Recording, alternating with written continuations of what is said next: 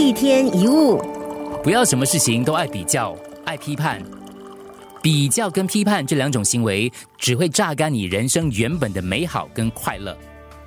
我们会常常拿当下的生活跟之前的日子相比，然后认定现在的日子好像比较惨，没有以前那么好。我们也会比较自己跟别人的人生，然后认定别人的生活比我们的好，或者比我们的成功。比较是建立在论断之上，我们判断这个比那个好，这个比那个差。如果我们老是爱比较、爱评论，就会阻碍自己享受当下的乐趣，也会对近在眼前的人生的美好视而不见。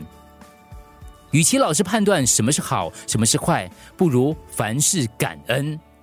除非我们硬加上自己的主观判断，否则很多事情其实不好也不坏，很多事情原本就是现在这个样子。专注在当下，顺其自然，不要老爱评断比较。比如现在，你看看你所在的地方，居然有这么漂亮的景色，你应该觉得不可思议吧？怎么之前从来没有发现过？